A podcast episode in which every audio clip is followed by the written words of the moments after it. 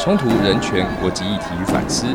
听众朋友们，大家好，欢迎收听独立记者闯国界的节目。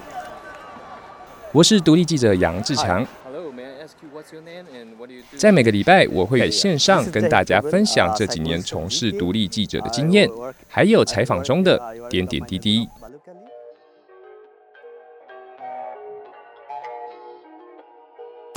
其实我在最开始的时候，也在一般的新闻台还有报社工作过，但是做了一阵子之后，我希望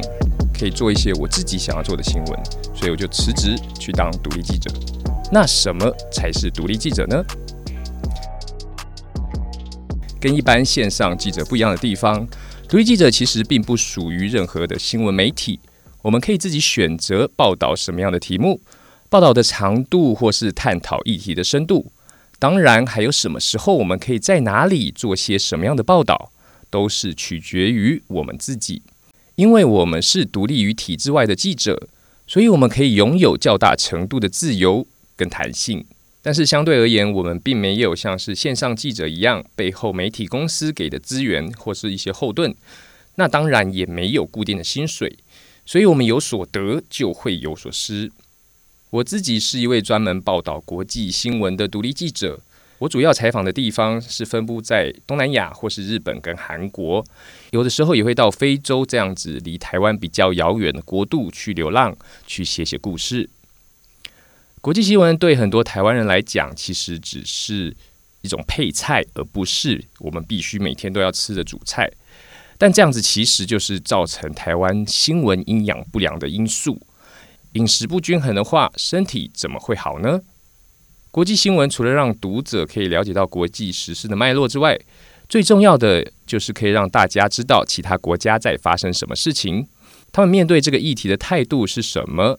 而最重要的是为什么他们会有这样子的反应。我自己认为，拥有国际观不应该只是拥有国际性的知识而已。而是我们在面对不同文化、不同种族或是不同宗教的时候，我们所展现出来的包容心，才是拥有国际观的表现。但是要有包容心，我们就先需要知道他们的故事，知道了就不会很直观的排斥或是害怕。所以像是这样深度的国际新闻，或是由台湾人观点写出的国际新闻，其实是相当重要的。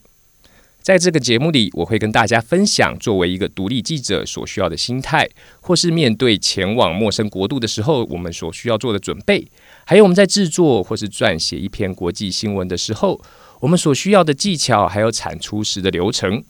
当然，在这里我也会跟大家聊聊我自己在这些国家采访时遇到的故事，无论是开心的，或是悲伤，或是惊险的经验，在这个节目中，我都会跟大家细细分享。希望可以透过我自己的叙述，让大家更了解独立记者在采访国际新闻时候的状况，让听众们跟着我一起去闯国界。